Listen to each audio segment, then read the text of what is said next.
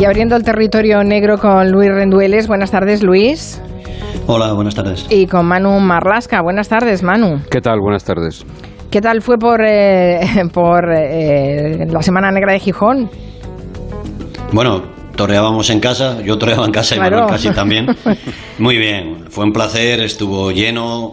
La gente, bueno, estuvo lleno posiblemente porque la gente esperaba escuchar a la jefa, a Julia Otero, y con ese cebo llenamos aquello. Y salimos, no fuimos capaces de irnos sin prometer que estaríamos ahí el año que viene haciendo territorio negro, así que Quintanilla y por lo menos Quintanilla y la jefa tienen que preparar las pues maletas. agendado está, no te no os preocupéis. Bueno, ya saben que están presentando por toda España, están, vamos haciendo más bolos que unas figuras del rock, su territorio negro en el que recogen casos que han estado contando en este espacio durante 13 años en Julia en la Onda. Bueno, nos eh, hace mucho tiempo que nos contáis que hay desaparecidos de primera y de segunda para los medios de comunicación, pero desde luego no para la policía y la Guardia Civil que tratan con el mismo empeño con la misma profesionalidad todos los casos. Hay un ejemplo perfecto de ello que es la resolución del asesinato de Wafa Seba una chica de 19 años que desapareció en noviembre de 2019 su cadáver fue hallado por la Guardia Civil en el fondo de un pozo tras eh, la detención de su asesino, que supuso el final de una investigación que ha durado ni más ni menos que 18 meses, además con la pandemia, que no debe haber sido nada fácil eh, llevar a cabo esa investigación que hoy nos vais a contar. Vamos a empezar por conocer a, a Wafa, la víctima de este crimen. ¿Quién, quién era ella? Pues Wafa Seba, que tenía ascendencia argelina, sus padres son argelinos, aunque ella tenía nacionalidad española, eh, tenía 19 años en noviembre de 2019, que es la fecha de su desaparición. Tenía una vida algo desordenada y bastante alejada de sus padres. A la madre la veía una vez al mes, más o menos, y a su padre con mucha menos frecuencia. Ella vivía en la localidad de Carcaixent, en la casa de un hombre, de un sexagenario, que le alquilaba un sofá cama. Le tenía una estancia para ella y poco antes de su desaparición había adoptado un perro del que no se separaba en ningún momento. Wafa tenía algún trabajillo de vez en cuando esporádico como camarera y así se buscaba la vida, que tenía tampoco demasiadas necesidades, como puedes ver. Viajamos hasta el 17 de noviembre de 2019, que es el día en que se pierde el rastro de Wafa. ¿Qué, ocurrió ese día? Wafa desaparece entre las 6 y las 8 de la tarde de ese día. Los posicionamientos, la señal de su teléfono móvil la van situando entre las localidades de Xátiva y la de la Pobla Llarga, en Valencia.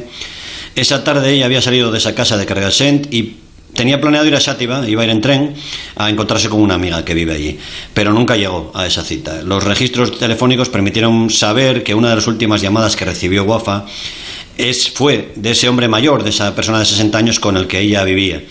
Y pronto ese tipo, ese individuo se convirtió en uno de los primeros sospechosos. El teléfono de Wafa dejó de dar señal a eso de las 8, probablemente porque se quedó sin batería. ¿Esa desaparición fue considerada desde el principio como una desaparición de alto riesgo? Sí, sí, desde el principio. El problema es que los padres de Wafa tardaron casi dos semanas en denunciar la desaparición y desde aquí y lo cuentan continuamente Policía y Guardia Civil, eh, no hay que esperar nada a denunciar una desaparición, sino que en las primeras horas en las que tenemos constancia de que alguien ha desaparecido, hay que denunciarlo. Como decíamos al principio, la chica no tenía demasiado trato con sus padres y Soraya, su madre, bueno, pues no le dio demasiada importancia a la desconexión que parecía tener su hija, ¿no? No la llamaba por teléfono, tampoco contestaba el teléfono, no sabía nada de ella, pero había pasado en más ocasiones. Quien sí se preocupó desde el primer momento fue una amiga íntima suya, con la que había quedado esa tarde que desapareció y sobre todo se preocupó cuando el hombre que convivía con Guafa la llamó y le dijo que no aparecía y que su perro llevaba muchas horas sin salir y que tenía que sacarle de paseo, ¿no? Esta amiga conocía perfectamente a Guafa y sabía que no iba a abandonar a su perro, que de irse a algún lado se llevaría a su perro. Hmm. Si no hay denuncia, no se puede investigar, no se empieza a investigar. ¿Se no, porque no se sabe nada. Porque ah, no se conoce, claro. No se conoce esa desaparición si nadie la denuncia. Vale, vale, vale. Por eso hay que insistir en que si hay una desaparición que pueda ser sospechosa, eh, hay que denunciarlo lo antes posible. Finalmente, en este caso, la madre denunció, aunque ya habéis dicho que bastante tarde, y quizá esos días fueron definitivos. Sí, por el estilo de vida de, de Guafa, ¿no? que era muy libre muy guapa, se le arrimaba gente muchas veces un poco indeseable a ella. Esa denuncia quizás, ni siquiera si la madre hubiese denunciado pronto, podría haber salvado la vida de su hija, por lo que vamos sabiendo, pero sí podría haber quizás agilizado la, investigación. La denuncia llega a la Guardia Civil, como te dice Manu, 12 días después de la desaparición de Guafa, fue catalogada ya desde alto riesgo Y Wafa, además, las primeras, los primeros indicios son muy malos porque ella había dejado en casa su documentación, todos sus efectos personales, toda su ropa y lo que te decía Manu, su perro, al que adoraba, el perro adoptado que tenía, nada hacía pensar en que se hubiese ido voluntariamente. Además, esos días, la Guardia Civil está en esa zona trabajando en otra desaparición muy inquietante que había ocurrido diez días antes de la de Wafa, que fue, la, bueno, fue, es la desaparición de Marta Calvo. sí que sigue desaparecida y es en la misma zona.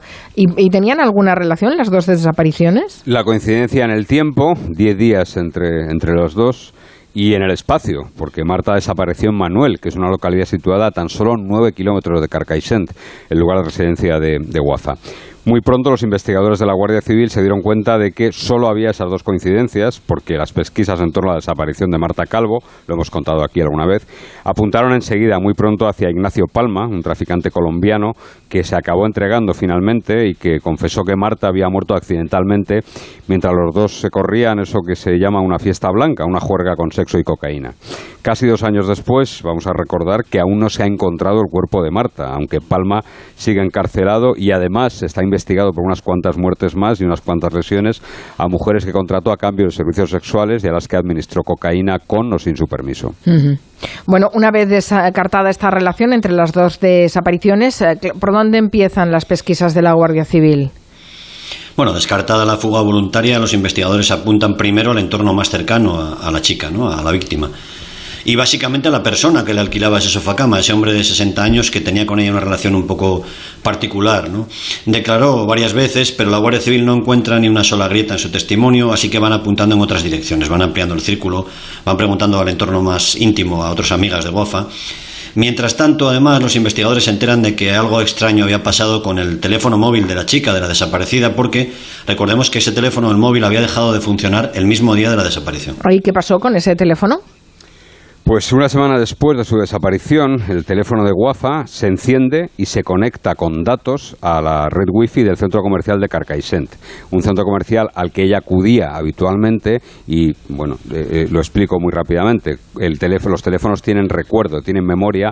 Cuando tú introduces las claves o te has conectado a algún sitio, si ese teléfono encendido pasa otra vez por ese mismo sitio, se va automáticamente a conectar. Y lo hizo en dos ocasiones y en días distintos, el día 23 y el día 24 de noviembre. Los investigadores pidieron las grabaciones de las cámaras de seguridad de ese centro comercial y se cercioraron, comprobaron que no había ni rastro de guafa allí. Es decir, no había duda de que era ese su teléfono, pero ella no estaba, pero era ese teléfono que es el mismo que dejó de funcionar el 17 de noviembre en Shativa. ¿Y entonces quién encendió el teléfono? La Guardia Civil estaba segura de que el que había usado el teléfono móvil de Wafa era su secuestrador o su asesino, estaba muy cerca de él. Para comprobar eso, van pidiendo a las compañías telefónicas el listado de todas las personas que estuvieron esos dos días que se encendió el teléfono de Wafa bajo la misma antena, bajo la zona del centro comercial. Ese listado largo pensaban los investigadores que iba a ser definitivo en el caso de que apareciese ahí, en esa lista, el móvil de algún sospechoso, que a esas alturas no había ninguno, aunque tampoco iba a tardar mucho en llegar. No tardó en llegar, pero eh, a ver, el cuerpo de Guafa estuvo 18 meses en el pozo donde fue hallado. Bueno, ya, pero las cosas no son tan sencillas y menos en, estos tiempos, ¿no? En el mes de enero del año 2020, es decir, dos meses después de la desaparición de Guafa, la Guardia Civil ya puso bajo el radar de sus investigaciones, de sus pesquisas, a un tipo llamado David Soler, alias el Tubi, un delincuente residente en Pobla Llarga, que es el pueblo de los padres de, de Guafa precisamente, y que tenía un perfil que encajaba perfectamente con el tipo que buscaban los agentes de la Unidad Orgánica de Policía Judicial de Valencia.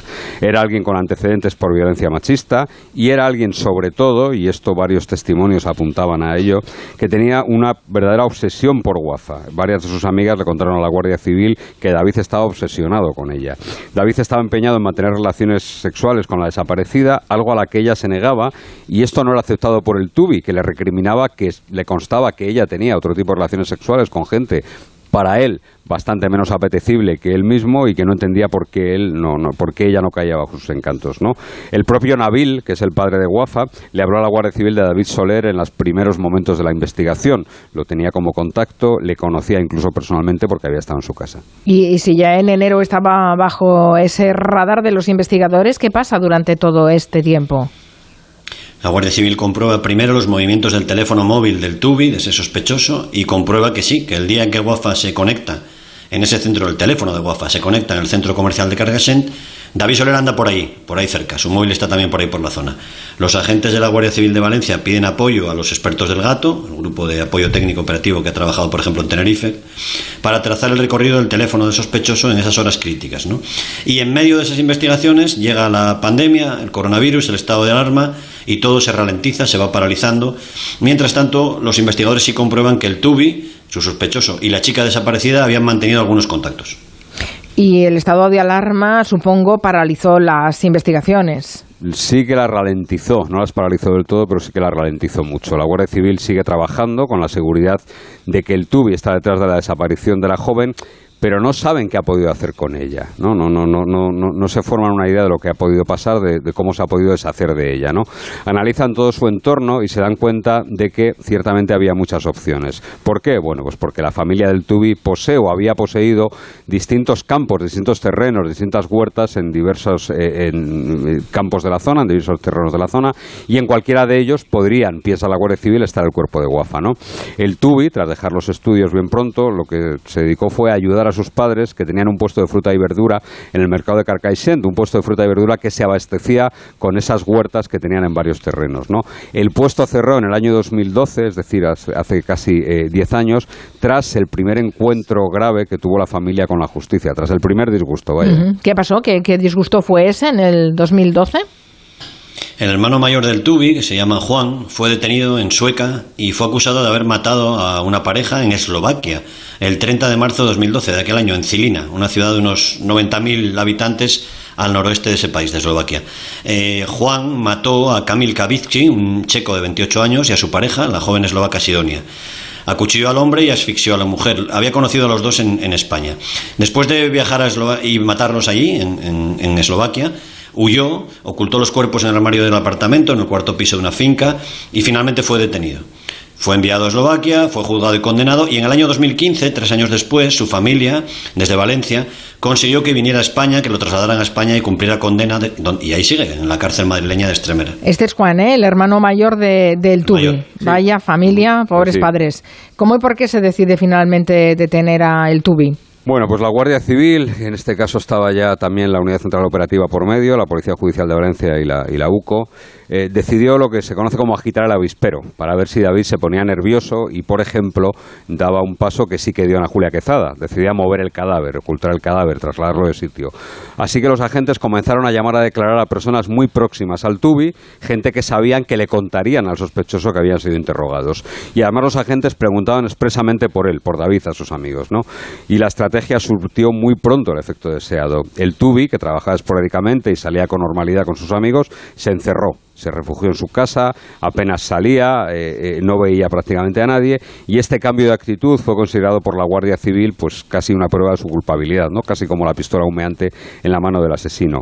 Era el momento de detenerle e intentar que revelase el lugar donde había dejado el cuerpo de Guaza. Vale, y finalmente llega su detención el pasado 16 de junio.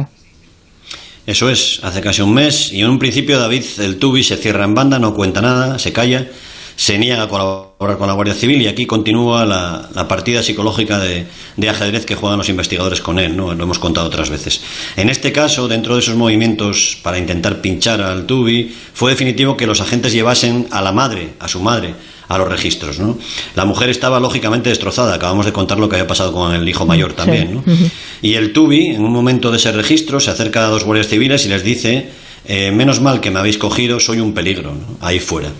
No pudo superar ver a su madre, angustiada, mientras los agentes iban rebuscando en todos los rincones de la finca, de esa finca familiar. Soler anunció, para aliviar a su madre posiblemente, anunció a los guardias civiles que estaban por ahí que no tenían que seguir buscando el cuerpo de Wafa ahí, en la casa de su madre, que estaba en otro sitio. Y los condujo hacia otra finca, una finca que se llama Casa Vidalet, una finca que había sido de sus abuelos, pero que ahora habían comprado un, matrimonio inglés que no sabía nada de esta historia. Y allí, en esa finca, en el fondo de un pozo de unos 15 metros de profundidad, los investigadores hallaron lo que quedaba de Guafa, a la que él había tirado allí atada de pies y manos, envuelta en cinta y desnuda de cintura para abajo. Confesó crimen. Bueno, no lo confesó de forma explícita. Lo que pasa es que el hecho de llevar a la Guardia Civil hasta el lugar donde estaba el cuerpo, bueno, pues es una confesión implícita, ¿no? De alguna manera, solo quien ha arrojado, solo quien ha matado y ha arrojado allí a la chica puede saber dónde está. Formalmente, es decir, en una declaración ante su letrado, como exige la ley de enjuiciamiento criminal, no dijo absolutamente nada. De forma informal, eh, dijo que Wafa, bueno, pues la historia tantas veces repetida, ¿no? Que murió accidentalmente, que esa tarde noche él tomó mucha cocaína, que no se acordaba de casi nada, que había sufrido un accidente de tráfico hace años y que eso le afectaba la memoria. Su propia madre dijo que tras ese accidente, cuando se pone nervioso, se pone muy nervioso, fue lo que le dijo la Guardia Civil. Pero lo cierto es que el estado del cuerpo de Wafa deja muchas dudas, porque claro, ese cuerpo estuvo metido año y medio en agua y lodo, lo que complicó muchísimo el trabajo de los forenses. La sospecha de los investigadores es que David agredió sexualmente a Wafa, recordemos que estaba desnuda de cintura para abajo, y que después probablemente la estranguló, y antes de arrojarla al pozo la disparó con una escopeta de balines. Le disparó, o sea, tenía impactos de bala. Sí, tenía varias heridas de perdigones, de las que se disparan con, pistolas o carabinas de aire comprimido. Los investigadores tienen ahí dos, dos hipótesis eh, que pudieron producirse después de la muerte en pleno delirio por, causado por las drogas, porque el tubi tomaba bastante cocaína, o que sencillamente se hicieran por crueldad, por crueldad pura y dura. La autopsia, como ha dicho Manu, fue muy complicada por el estado del cuerpo, pero esas heridas son, son indiscutibles, son claras. Mm.